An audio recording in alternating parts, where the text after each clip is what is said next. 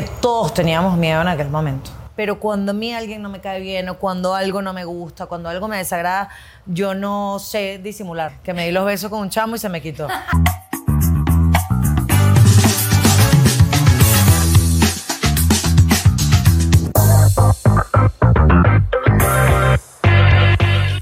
Bienvenidos al show de Canicoy. ¡Yeah!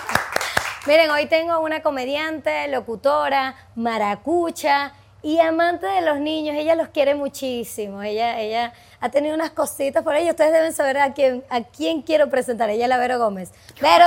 Esta es de las peores presentaciones que me han hecho alguna vez en una invitación. Yo que, eh, además, amo a los niños. Eso es una realidad. Y los niños me aman. Tengo demasiada sangre para los niñitos. Mira, sí, pero, pero lo que pasa es que has tenido quizás momentos donde no has querido decir algo o lo has dicho, pero quizás no con el contexto tan malo que le da, le da a la gente, ¿sabes? Cuando sacan algo de contexto. Ah, eso siempre Obvi- Obviamente yo estoy en una joda con esto porque de verdad que has tenido unas polémicas que toda Venezuela se ha enterado. Que ojo, el tema de la radio, que es algo que tú y yo amamos, que solo compartimos porque estaba leyendo un poquito acerca de ti, desde los 18 estás en radio. Yo empecé en la radio también a los 17. Entonces como que saquen de contexto algo que tú dijiste que era una broma, que era una joda, y como que de repente se vuelva tan grande y te saquen de la radio, ¿sabes? Que te digan, epa, Vero, mira, ¿cómo voy a empezar con eso? ¿Qué tal fue ese momento? Porque era tu vida la radio, me imagino, en ese momento. ¿Y qué pasó? A ver, eh, primero 2017, ¿no? Trato de no hablar mucho de eso. Eh, siento que, que estoy conectada con, con otra energía, con, con lo que soy ahora. Trato de dejar un poco eso porque me parece como súper pesado y repetitivo hablar de eso desde hace unos años para acá. Pero bueno, sí, obviamente fue súper duro. Eh, nadie quiere perder su trabajo, nadie quiere que otras personas pierdan su trabajo por un error que tú cometiste. Eh, yo creo que las responsabilidades son individuales o las consecuencias deberían ser individuales de los actos que nosotros cometemos. Eh, bueno, nada, sin entrar en temas políticos, siento que, que bueno, que fue un pase de factura ahí con, con nosotros, era un programa súper escuchado, pero bueno, gracias a Dios y ya viéndolo desde este momento 2023, estoy en la radio de nuevo, haciendo lo que me gusta, disfrutándolo, eh, estoy en un, en un lindo momento de vida, así que bueno, de todo se aprende. Y, y listo, aquí está la muestra de las segundas oportunidades. Sí, sobre todo que, ¿sabes por qué te lo decía? Porque también cuando llegan esas, esas llamadas de atención, que a mí también me pasó, me suspendieron también de la radio tres meses por un comentario también, uno empieza como a cuestionarse de si de verdad estás en lo que a ti te gusta y te va a dejar fluir sobre todo eso, porque todos queremos, o al menos estoy segura que tú también quieres, quieres fluir y quieres ser tú. Tú no te quieres meter en un personaje que no eres. Entonces, ¿sabes? Tener que decir como que, bueno, pero yo vuelvo a la radio, pero puedo ser yo, o sea, porque soy así, ¿sabes? No me voy a meter en un personaje. Entonces, eso es lo que quiero saber ahorita que tienes este nuevo programa, si hubo algún tipo de condicionamiento o simplemente te dijeron, Vero, bienvenida, además que tú eres una consentida en la casa donde estás. Bueno, obviamente creo que, que todos teníamos miedo en aquel momento. Y de hecho, cuando yo empiezo en la radio fue con un proyecto que era un, un proyecto que tenía un, un límite de tiempo. Para, era para la temporada de béisbol, era un programa más deportivo que a mí me encanta. Y en verdad yo lo vi como eso, como bueno, es, es una temporada, vamos a ver qué pasa. Y al principio sí me angustió un poco tener que como enfocarme tanto en el deporte y no hacer lo que a mí me gusta, que es el entretenimiento. Eh, pero bueno, yo creo que uno, a ver, cuando tú tienes claro lo que tú eres y, lo que, y a lo que la gente le gusta escuchar, tú vas haciendo de cualquier proyecto un proyecto tuyo, un proyecto con tu sello. Eh, en mi caso, fuera de forma, que ya cumple cinco años ahorita, fue un programa que empezó enfocándose en el deporte y ahora sí, hablamos de deporte porque mi compañero es un comentarista deportivo, pero más bien, sabes, Turi se ha animado a, a meterle a la comedia, a ser, a ser divertido. Es que cuando empezó el proyecto yo decía, qué loco, o sea, ¿cómo, cómo, cómo van a engranar? No entendía. Pero además, mira qué lindo cuando nos abrimos y cuando abrimos como la mente a, cosas nuevas, porque yo al principio estaba como eh, súper reacia y era como bien antipática con Turinesi, no me caía bien y no quería hacer el proyecto con él. Y eso que yo lo escogí, o sea, a mí me dijeron, ¿quién de deporte te gusta? Y fue como, este chamo. Y mira, Turi y yo, Turi te puedo decir hoy, es de mis personas favoritas en el mundo. Turinese es de mis mejores amigos. Eh, Turinese es mi amigo dentro y fuera de la radio. Turinese vive ahora en mi mismo edificio.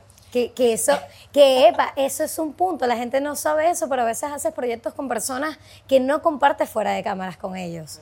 ¿Sabes? O sea, no, entérense de eso. A veces ustedes ven como un- una amistad y tal, pero todo es un show. Todo es un show, todo es parte de la vaina y es como que, bueno, ya luego cada quien por su lado. Pero ustedes he visto eso, que se han vuelto muy panas. Somos, además, eh, cariño, a mí me cuesta mucho. Yo, yo puedo lograr ser más o menos políticamente correcta. Pero cuando a mí alguien no me cae bien o cuando algo no me gusta, cuando algo me desagrada, yo no sé disimularlo. O sea, a mí me lo vas a ver en la cara. O sea, es como, hay un rechazo siempre. Yo no podría ser esas personas que trabaja con alguien que no le cae bien porque además yo siento que ya uno, ¿sabes? Ah, Marico, pero momentáneamente, Vero, claro que te pasa. Ejemplo, quizás no en la radio, pero en una animación. Ah, no, claro, pero imagínate un proyecto de cinco años. Mira, así te dé todo el dinero del mundo. Claro. O sea, uno quiere paz. ¿Sabes? Y tú quieres un ambiente de trabajo. Yo lo viví.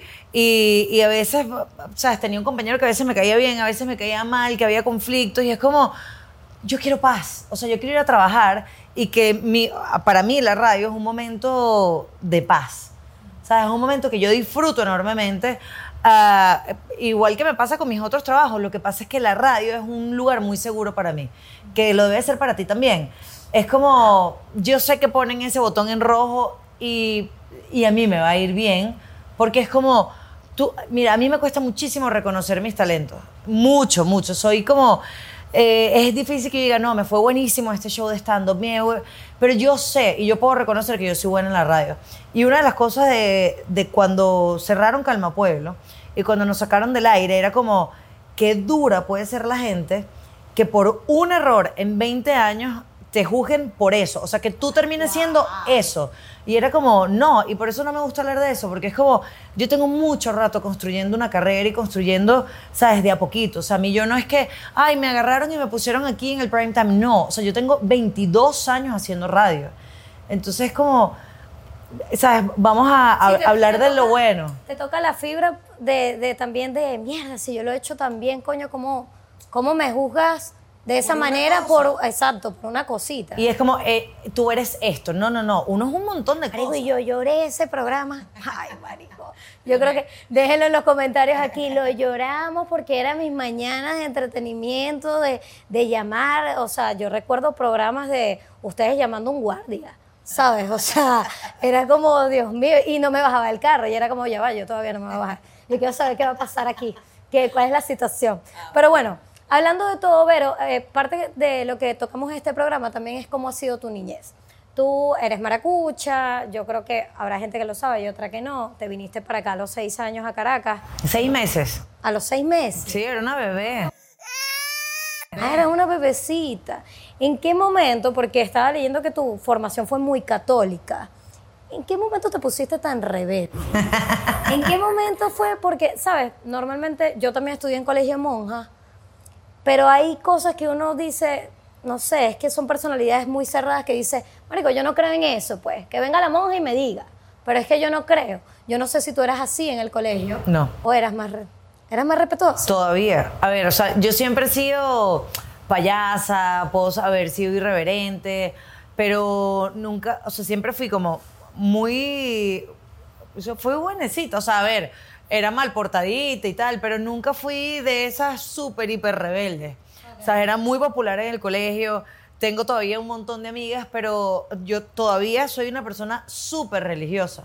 Y es algo que la gente no sabe y, y- ¿Qué tan religiosa? O sea, te paras en la mañana y das gracias a Dios, en la noche rezas. Siempre, todos los días. Sí, ¿verdad? Tengo mi virgen, mis santos puestos conmigo siempre. Voy a misa. O sea, mi mamá va a misa todos los días.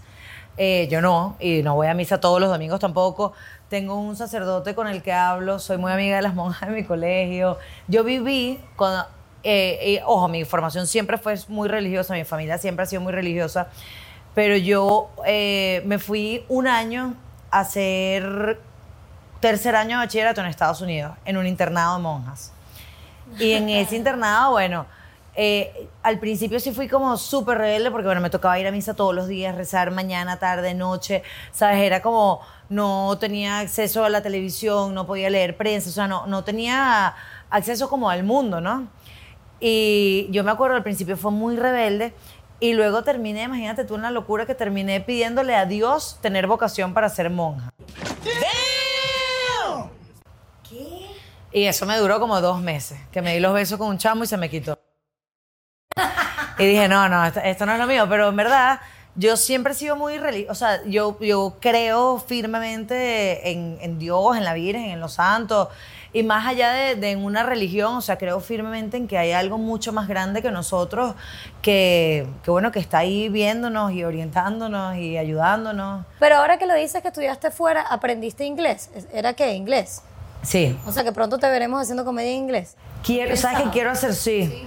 Ahorita que estuve de gira por los Estados Unidos, que además era mi primera gira en Estados Unidos, dije, ¿sabes qué? El año que viene me quiero, quizás no, no, no hacer un show en inglés, pero sí quiero empezar como a probar en, en bares, en micrófonos abiertos, parte de rutinas en inglés. Para luego sí, bueno, hacer un, Claro. un show en inglés. ¿Por qué no? Mi respeto para todos los que hacen comedia en inglés. Wow, por ahí está Ángelo, no sé si ya lo conociste, que Ángelo me dio clases a mí, pero Ángelo que, o sea, me llena de orgullo porque es un chamo muy joven, que le echa mucho bola y que está haciendo comedia en inglés. Cuando tú te vas a vivir a otro país y tú vives de pronto en ciudades como Miami, chévere, tú puedes pertenecer a un circuito de comedia en español. Pero cuando tú vives en Nashville o vives en Atlanta O en Nueva York, que creo que es donde vive Ángelo. o en Nueva York, entonces tú tienes que decir, mira, o yo me monto o, o me encaramo. O sea, o yo hago comedia en inglés para poder ir a un circuito semanal, o si no me voy a presentar una vez al año, que venga un venezolano una vez cada dos meses. Entonces tienen que hacerlo. Yo eh, lo, viví con un chamo que se llama Christian, que es comediante y vive en Chicago y ya hace comedia en inglés y se montó en micrófonos abiertos en inglés y me pareció tan cool que, bueno, que estén haciendo eso, me parece increíble. Genial, genial. Y es que hay que abrirse. Bueno, ya, ya tú tienes tantos años haciendo comedia que yo creo que es como el próximo reto, ¿sabes? Porque al final uno siempre va como, ay, ya hice esto, ya logré esto, pero ya ahorita debe estar tú como, bueno, me voy a dar mi cursito de inglés nuevamente, como para ver cómo va. Esto ya estaba leyendo una entrevista con Nanutria y él decía que cuando él recién se fue a vivir a México, él no montaba los flyers de sus presentaciones en Instagram porque él quería ver cómo le iba con público mexicano o con público que no lo conociera. Yo creo que ese, ese golpe de cuando tú te presentas delante de, de gente que nadie te conoce, porque oye, que la gente te conozca y que te quiera, siempre te da como un, un empujoncito a que te vaya mejor. En cambio, presentarte ahí como si fuera la primera vez en tu vida, delante de gente que no tiene ni idea quién eres tú o qué has hecho tú o cuál es tu currículum y les haga ñoña, eh, creo que eso, eso es lo que más me, me, me gusta de ese reto. ¿Tú te consideras inmadura? No lo sé, tú dime. Eh, para algunas ¿En- cosas ¿En qué sí. cosas? ¿En qué cosas crees tú que, coño, yo soy muy inmadura acá? Ahora viste, dije que sí, ahora no sé. Eh, pues la verdad es que yo creo que en los últimos años he, he crecido mucho. O yo sea, te he notado más madura. he madurado mucho Sí. y, y de hecho siempre como que me, o sea, me pongo la meta de tienes que sacar a jugar a tu niña interior, ¿sabes? Tienes, no todo puede ser así. A veces Vicente me hace un chiste y yo como que le digo, ¿qué es ese chiste? Me dice, bueno, pero tú no eres comediante. Y le digo, pero ok, está bien. ¿Sabes? Como a veces, no sé, me, ya soy más madura en el amor. Es decir, o sea, como mi, mi manera de amar o mi, mi lenguaje del amor, mi, mi seguridad en, en mi pareja. Antes de pronto era súper celosa y para mí eso es un signo no solo de inseguridad, sino de inmadurez también. Eh, eso lo he mejorado tanto, tanto, tanto en los últimos años con Vicente, eh, porque él me, me, ¿sabes? me ha llevado como de la mano a, a un camino de seguridad, que la seguridad más está dentro de ti. Eh, yo me acuerdo cuando yo empecé con Viz, él me decía, me ofende, que o sea, tus celos me ofenden. Yo decía, ¿pero por qué? Bueno, porque significa que tú estás desconfiando de mí. Y yo le decía, no, es que no tiene nada que ver contigo. Estas son mis inseguridades hablando en un lenguaje del amor Pero te de lo mierda. mostró de esa manera y entendiste. Bueno, porque además entendí que estaba con un tipo que, ¿sabes? Que me quiere, que es bueno, que es honesto. Entonces uno va como arrastrando una carga de ñoña de un montón de relaciones y tú dices, no vale, ya, o sea, suelta eso. ¿Y cómo- como al final tú eres una figura pública y la gente ha seguido tu carrera, yo he seguido tu carrera, eh, tú tuviste muchos años sola, ¿sabes? Yo me acuerdo cuando decías, yo quiero ser tal, yo quiero ser mamá, y yo quiero tal, y yo quiero... Y de repente mostraste esta pareja y fue como que, Dios mío, bien por la Vero, ¿sabes? Como que, muy bien, pero lo lograste. Epa, además, ¿sabes? yo no mostraba novios antes. Esa era como mi regla, no, Claro, no me como gusta. soltera sí, sola no, pero la gente no tiene por qué enterarse de esa partecita. Además, yo, mira, yo me comprometí dos veces en la vida, devolví anillos, o sea, eh, sí, yo he tenido un montón de novios y súper estables, además, yo en eso sí soy como, yo no ando de, ay, salí con este, salí con fulano, salí con mi, no, mi hija, yo soy Una muchacha una seria. muchacha de colegio católico. ¿Y te quieres casar? No, o sea, a ver, ¿No lo ni sí como- ni no. O sea, no lo ves como algo, como muchas mujeres de, yo me quiero casar con el velo y las flores y la cosa. No, o sea, o sea, ya yo siento que para mí separarme de Vicente sería un divorcio. O sea, nosotros tenemos años viviendo juntos. eh, o sea, tengo una familia con él. Claro, Su- porque eres madrastra. Soy madrastra, soy madrastra. Tengo un chamastro de 18 años. O sea, digo, ya, o sea, tenemos una familia juntos. Vamos a avanzar con este programa porque hemos hablado mucho. Vamos con la primera pregunta, Punch. ¿Cuál ha sido el mejor y el peor compañero de radio que has tenido y por qué? Ojo, tú puedes responder esto muy honestamente o si no quieres, nosotros avanzamos con una dinámica del programa y listo. O sea, El mejor, creo que por, por la nobleza, no porque sea el más talentoso, eh, que, que sí lo es, pero creo que Turi. O sea, con Turi he creado una amistad muy bella y, y ha sido un proyecto como súper estable, no solo al aire, sino emocionalmente para mí. Y el peor, o con quien peor me he llevado en todos estos años en la radio, ha sido con José Rafael Guzmán. ¿en serio? Sí, sí, sí. Es que bueno, José, José es un personaje complicado. Y los dos chocábamos mucho, pero ojo, gozábamos también. eh, lo admiro un montón. eh, estoy clarísima de que sin esa irreverencia y locura de José Rafael, Calma Pueblo nunca hubiese sido lo mismo. Pero bueno, sí chocábamos muchísimo. O sea, pero ya es algo como que, que ya saben los dos, pero se respetan. Sí, claro, por supuesto. Marico, o sea, en radio es otro peo, pero personalmente, bueno. O sea, había días que no nos hablábamos y ya, y no pasa nada. Después nos reconciliamos. Marisco, wow. No, está bien, ha respondido, Vero, ha respondido. Yo sabía, yo sabía que Vero iba a responder, pero esta, esta no pensé que la fuera a responder. Pero bueno, vamos a avanzar entonces con un juego. Esto es En tu mente. Si pudieras resucitar a una persona, ¿a quién sería? ¿Y por qué? Wow. Puede ser cercana, puede ser, no sé, alguien que tiene que ver con la historia, un músico archísimo que te guste, no sé. Ver, no, yo creo que resucitaría, resucitaría a mi abuelo. Porque me parece que era un tipo sumamente interesante al que no tuve chance de, de conocer. Mi abuelo murió cuando yo era muy chiquita. Mis dos abuelos. Eh, pero quisiera, quisiera conocer al, al papá de mi mamá, que bueno, fue poeta, fue político, eh, escribió libros, o sea, era un tipo súper interesante. Súper, ok. Y siento que muy de él viene como mi vena humanista. Y no lo conocí. Mira, ¿cuál es la peor cita que has tenido en tu vida? Tienes que tener cuentos porque es que esto es un tema. Pero es que yo no soy muy de citas. O sea, como que yo. Pero cuando empezaste con esos novios, me imagino que hubo cita. Eh, sí, pero fueron buenas, por eso me quedé ahí. A ver, tuve una vez como un tipo con el que ni siquiera una cita, sino como que me di los besos con él y tal. Y, y fue terrible. Fue terrible porque el tipo, ¿sabes?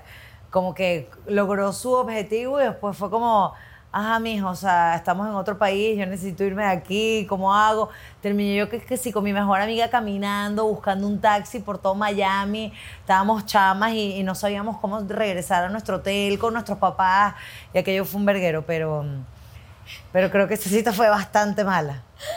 Ay, Dios, yo no, yo no voy a olvidar nunca una cita que tuve con un tipo que se paraba cada tres minutos y yo decía, ¿pero qué tanto va a hacer él? Yo- o sea, yo decía, ¿será que tiene un problema estomacal o algo así? Entonces le pregunto y él me dice, no, no, yo no estoy haciendo nada, todo bien. Y yo, mierda, eso está raro. Ya la última vez que se paró dije, voy a ver qué hacía. ¿Sabes qué era lo que hacía? Se retocaba. Se echaba como compacto. No puede Él ser. se arreglaba, te lo juro. Yo nunca voy a olvidar eso y esta pregunta me encanta hacerla porque es como, yo qué viajo a ese coqueto. momento. Súper coqueto el hombre. ¿No te ha pasado que hay amigos tuyos que se saquen las cejas? No, es como, no, nada.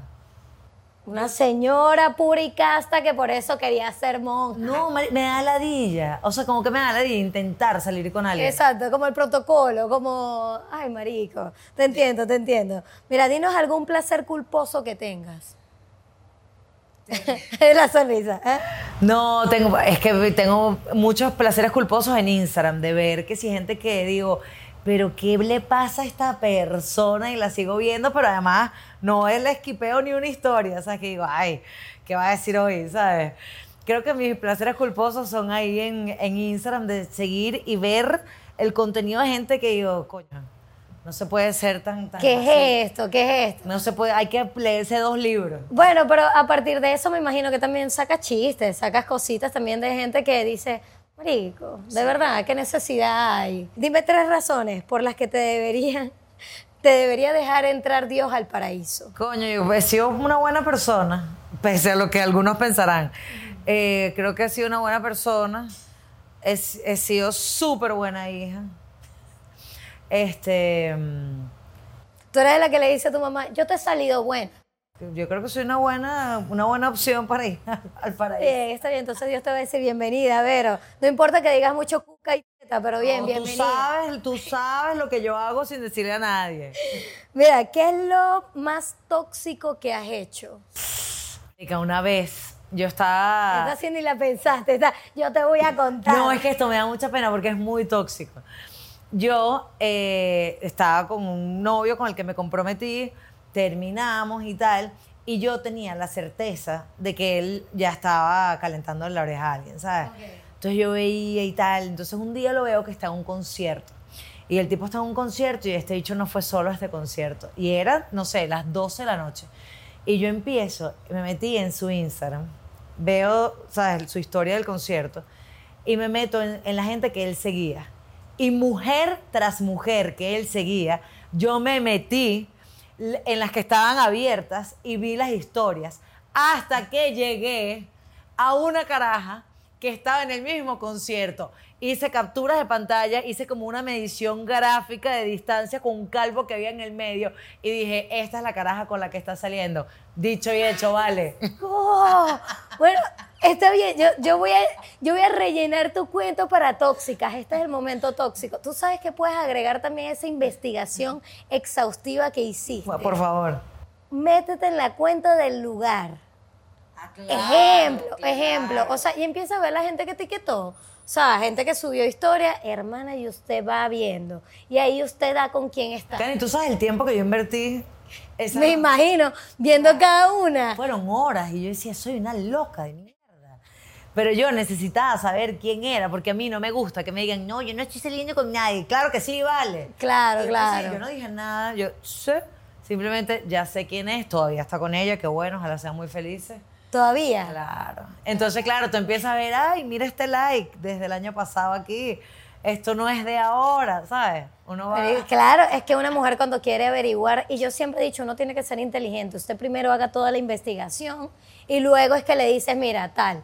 No te quedes con una, ay, yo creo que estabas con alguien. No, ya estábamos separados. Pero era como yo necesitaba saber que yo tenía razón en que él ya estaba con alguien. Vamos a continuar, vamos a continuar. Esto es ¿A qué te suena?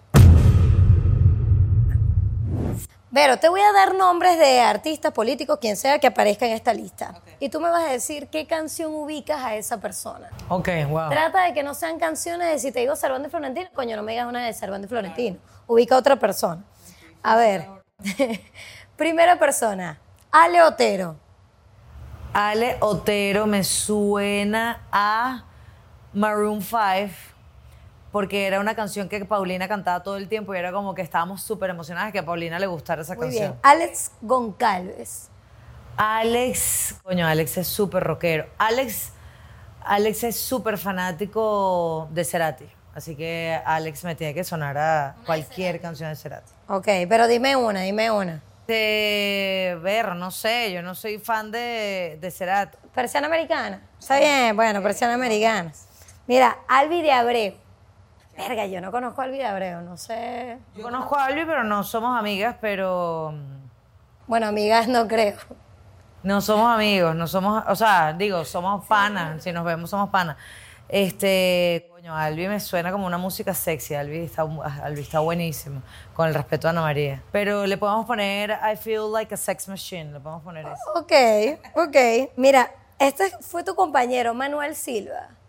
Manuel es metalero, Puyú o Pantera para Manuel. Está bien. Y Led Varela.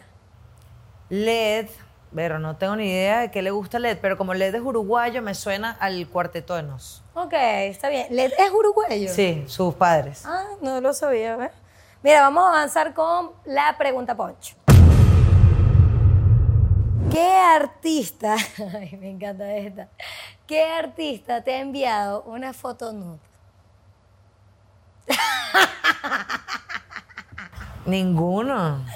Ay, Vero, ninguno te ha enviado una. No me digas ¿Un eso. artista? Claro, un cantante, un actor. No, hubo uno, pero no lo voy a decir. Ah, pero sí, pero sí te ha pasado. Sí, sí me peleé horrible. Pero no te dijo como que, mira, me, me, o sea, perdón, no era para ti. No, O sea, no, no, fue súper predeterminado. Fue como, ay, ayer soñé contigo y tal, y tú, tú. Ay, ¿qué soñaste? Pácata, mira cómo me tienes. No, bueno. Sí. Digo, los hombres de verdad creerán, o no sé, podemos discutir eso ahorita rapidito porque es Vero, no, es- no es, no es otra persona. Pero los hombres creerán que uno siente cierta excitación por ver. Cero, además. ¿Verdad que no? Además, mira, o sea, el. O sea, no es, una, no es tan fotogénico, ¿entiendes? O sea, no es como, coño, qué belleza, que, que wow, me muero por ver esto. Pero puede ser con tu pareja, si tú lo quieres, si lo pides, si les nace, si están en el momento.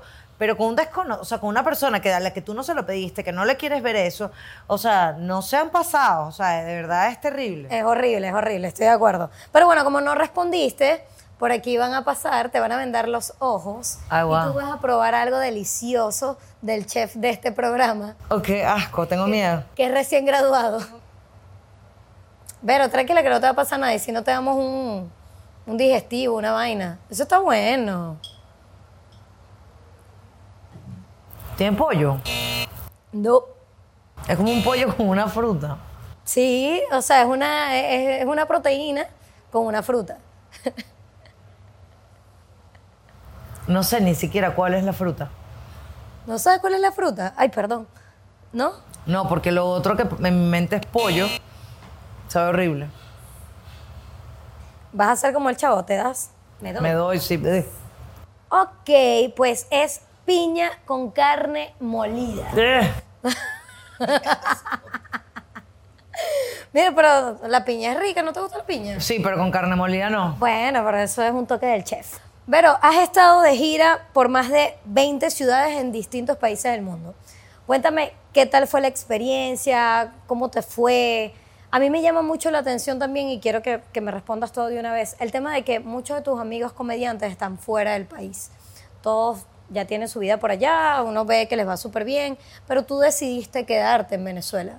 Entonces me llama la atención porque digo, bueno, ¿será que Vero tiene planes de irse luego y girar? ¿O esta va a ser tu casa? ¿Vas a seguir girando? ¿Qué piensas? ¿Y cómo te fue con la gira, obvio? Mira, la gira fue divina. Este show que estoy presentando ahora se llama Disociada y es mi segundo unipersonal, es decir, es mi segundo show yo solita porque antes había girado con Nanutria, con Alex, o teníamos como shows en grupo y ha sido divina. Son, han sido casi dos años de gira y bueno, este show ha ido a muchísimos países, muchísimas ciudades, me siento como súper privilegiada. Ha sido divino conectar con, con tantos venezolanos, conectar con amigos que están fuera. Eh, ha sido muy rico y yo me siento demasiado feliz con este show. De hecho, estoy súper enguayabada porque ya le quedan un par de funciones y, se acaba, ¿no? Y me pongo a escribir un nuevo show. Yo no tengo ningún plan de irme a Venezuela. Eh, voy a hacer lo que tengo años haciendo, que es como girar mi, mis shows dentro y fuera de Venezuela, a, a, bueno, a donde, a donde me gusta ir, a, a donde quiero presentar mi, mi trabajo. a- y bueno, eso, eso es lo que quiero hacer, pero yo no tengo ningún plan de, de irme de Venezuela. Sí, es que yo siento que, que ahorita también hay espacio en Venezuela. O sea, como todos se fueron, también te quedaste tú aquí solita. Claro, y una nueva generación de comediantes también que están haciendo muy buenas cosas, súper buenas cosas. De hecho, aprovecho de preguntarte, ¿cómo te va con esa nueva generación que está haciendo comedia? Bien, divino. Además, a todos los conozco. Eh, Chuito Guevara, por ejemplo, es el guionista de mi programa. Yelambi fue eh, guionista de mi programa de radio. Carluí, le tengo todo el cariño del mundo. Eh, ahí, cada vez que se me acercan eh, y, y me preguntan, o mira, te quiero invitar, Salvadorito, te quiero invitar a mi, a mi circuito, claro que sí. O sea, me encanta que, que exista una nueva camada de, de comediantes porque es súper necesaria. Y sí, la mayoría de mis amigos se fueron, me quedan pocos acá. Pero bueno, es divino también eh, cuando vienen vernos o cuando yo voy, sabes, que te abren las puertas, te presentan a tanta gente chévere. Eh, ha sido muy lindo y bueno, cada uno ha tenido una historia dura de irse, pero bueno, estoy tan orgullosa de amigos como Nanutria, por ejemplo, que él está súper, hiper triunfando. Eh, ver a George Harris, por ejemplo, a Led, a Daniel Pistola, o sea, están haciendo cosas lindísimas y todos seguimos siendo grandes amigos y todos seguimos aplaudiendo el éxito de don- donde sea que Cada uno desde donde se encuentren, totalmente. No, y que además yo siempre he visto que tú eres como muy abierta a apoyar al talento, sin embargo quería como que lo dijeras en cámara para, para esas personas que están ahorita como yo quiero hacer comedia, pero sabes, no saben por dónde empezar, por lo menos a mí que me ha gustado mucho la comedia que la hice en Maracaibo, a mí me ha costado mucho entrar en Caracas por un tema de miedo, realmente es por miedo, porque al final es otra ciudad, que también eso es, es parte de lo que te quería preguntar, porque tú estás yendo a otra ciudad, a otro país, me da miedo a mí de Maracaibo a Caracas, Imagínate irte a presentar, no sé, en París, en Nueva York, qué sé yo. O sea, es otro público también, porque no solamente es el venezolano. Sí, ojo, casi siempre la mayoría de la gente que va a nuestros shows son venezolanos. Yo creo que la meta está en eso, en hacer lo que está haciendo Nanutria ahora, que tú vas a un show de Nanu y hay gente de todas partes del mundo. Eh, y conectan todos con él, porque no es un show venezolano, además, es un show súper internacional. Entonces creo que mi, mi meta ahorita fue esa, porque siento que tengo un show como súper universal. No es un show enfocado en Venezuela o en las cosas que se viven acá, nada que ver. Y fue muy bonito en ciudades como Nueva York, tenía público argentino, colombiano, español. Había una chama de hindú que habla, de la India, perdón, que hablaba español. Eh, entonces fue como súper bonito tener dominicanos, ecuatorianos en la sala y es como, bien, esto es lo que yo quiero hacer. ¿Sabes? Mi, mi, mi comedia no es para venezolanos nada más. Mi comedia es para cualquier persona que hable español y se quiera reír. Vero, ¿y te ves en otra área que no sea la comedia? ¿Sabes por qué te lo digo? Porque ya tú eres referencia en la comedia en Venezuela. Pero, por ejemplo, tú trabajaste con Erika de la Vega, ahora que recuerdo, ¿verdad? Y con Chatén. Con Chatén. Con Chatén fue. Bueno, y fíjate que Erika de la Vega ha cambiado un poco su, su, su línea. ¿Tú te ves de esa manera? ¿Tú piensas que esto quizás en algún momento tú digas como que, coño, ya no me veo haciendo chistes? O ya no me veo tal. ¿Te ha pasado que te has preguntado como, ya yo soy una señora y siento que hay chistes que, que ya no se adecúan a lo que tú estás viviendo ahora o la persona que eres? Yo creo que no tiene que ver con, con una edad, sino con un propósito de vida. O sea, en el, eh, sobre todo en el caso de Erika, jamás pienso que, que no hace comedia porque además a él le gusta el entretenimiento por, por un tema de edad o por ser mamá. no. Eh, yo creo que a veces tiene que ver con quien, con quien tú vas evolucionando a ser. Ah, hay momentos en mi vida donde digo, bueno, no sé si de a toque es lo que yo quiera hacer por muchos años más en, en mi contenido digital.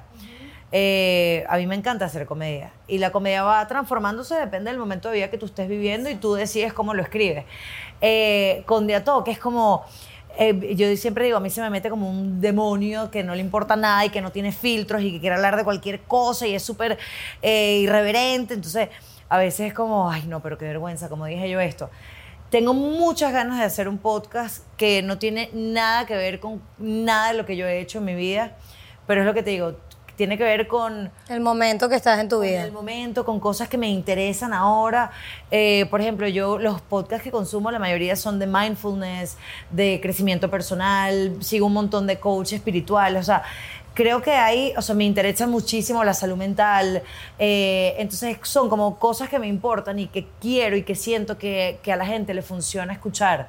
Y, y acompañar a la gente desde ahí. Entonces, si hay un contenido que no me he atrevido a hacer porque me da miedo, porque es alejarme demasiado de lo que yo hago. Exacto, es lo que te decía. Pero al claro. mismo tiempo es como, no significa que voy a dejar lo otro, porque yo siento que uno no es una sola cosa.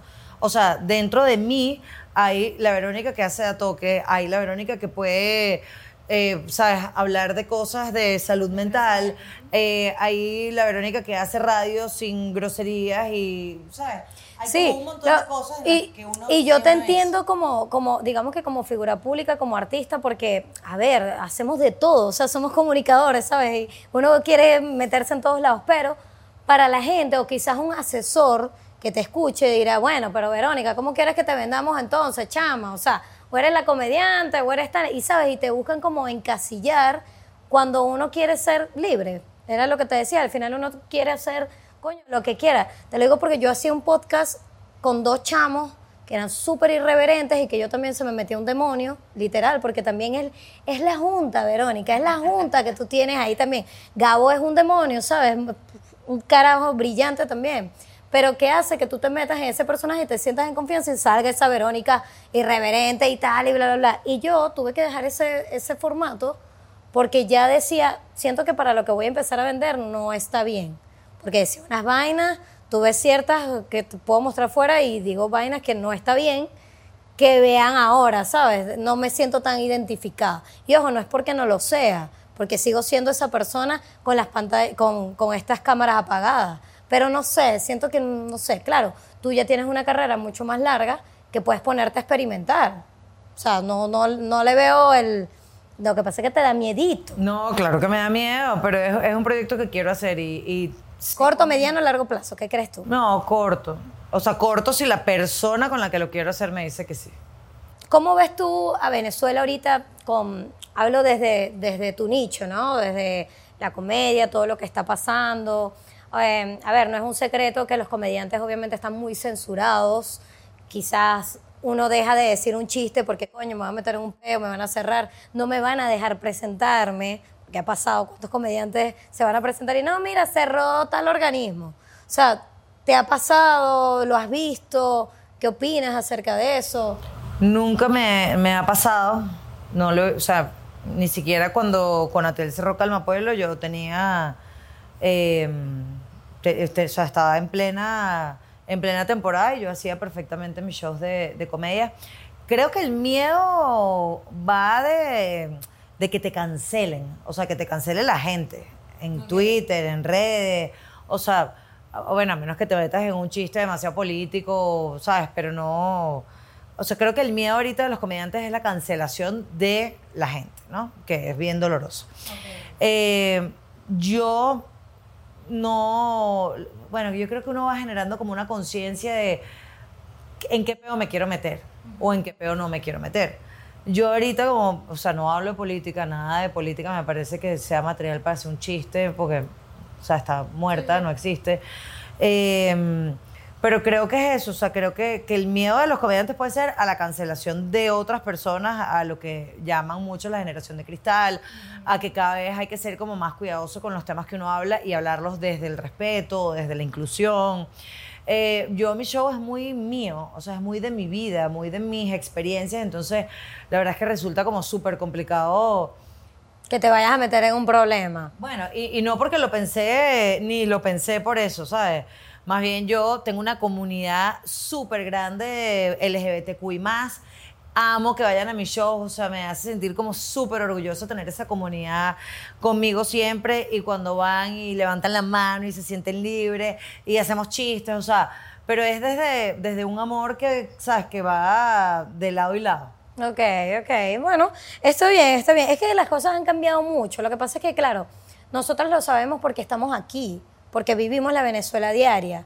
Pero la gente de afuera quizás no tiene la misma apreciación de nosotros, quizás es, es otra visión totalmente diferente. Pero bueno, pueden dejar en los comentarios también lo que ustedes opinan acerca de este punto. Por ahora vamos a avanzar con algo que te va a gustar mucho y es arma tu discurso. Ok, arma tu discurso es muy sencillo. Mira, vas a empezar tu agradecimiento porque te estás llevando el premio a la comediante del año. Eh, gracias, gracias a la gente que creyó en mí, gracias a la gente que me dejó fluir, ser yo, hablar de cosas que otras mujeres no se, no se atrevían a decir. Eh, gracias eh, estar aquí en estos premios. Con estos tacones me hacen doler muchísimo los ñames, pero, pero aquí estoy de pie. Eh, aplaudiendo a todas las mujeres que son mollejúas, que son muy arrechas en lo que hacen. Disculpen la censura en la televisión.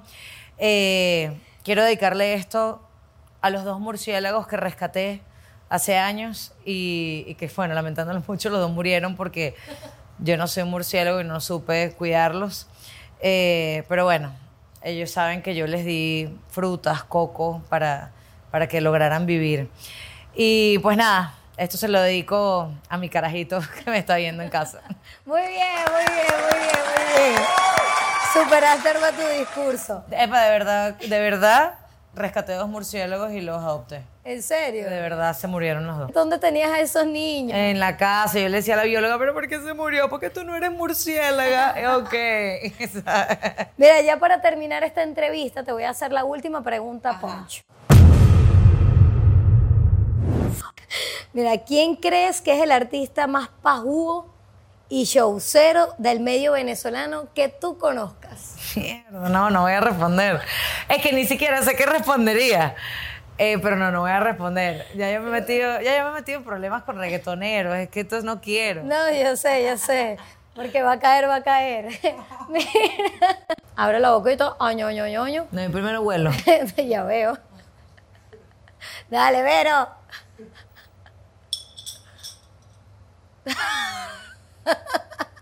¿Qué es eso? Ahí tienes la servilleta, pero dime algo por lo menos. Ahí tienes la servilleta, cualquier cosa, bueno. Está bueno. Es una polvorosa con compota. No, pero polvorosa sí es. Es polvorosa. Con algo de manzana. ¿Te lo puedes quitar? Estaba buena la polvorosa. Estaba buena. ¿Pero con qué estaba untadita? ¡Ah! con salsa de tomate. Qué horrible, Jessiquita, Cari, qué horrible. Bueno, bueno. Imagínate. Con salsa de tomate. Con una ma- compota de manzanas. No, pero igual vi que te lo saboreaste, te gustó. Me gustó. Epa, háganlo en casa. Polvorosa con salsa de tomate. estaba- no estaba mala. Mira, pero hemos llegado al final de la entrevista. De verdad que muchísimas gracias por tu tiempo, por haberla pasado chévere. Eh, de verdad que intentamos muchísimo, esto no lo saben, pero intentamos muchísimo que esta entrevista fluyera y fluyó así como de la nada. Así que- Además, nunca nos vemos en Caracas, solo nos vemos en Maracaibo. en Maracaibo. En Caracas, ¿verdad? En- en- Nunca nos vemos. aquí no. No, la pasé divino. Gracias y pues nada, todo el éxito con tu web show. Sí, bueno, vamos empezando, dos meses lo que lleva el programa. You go girl. Yeah. Así que gracias a ustedes, ya saben lo que tienen que hacer. Si les gustó la entrevista, compártanla. Digan, coño, Vero acaba de dar una entrevista por fin para saber qué está haciendo esa chama. Así que bueno, nada, gracias a todos. Besitos, suscríbanse en el canal. Nos vemos la semana que viene. Bye.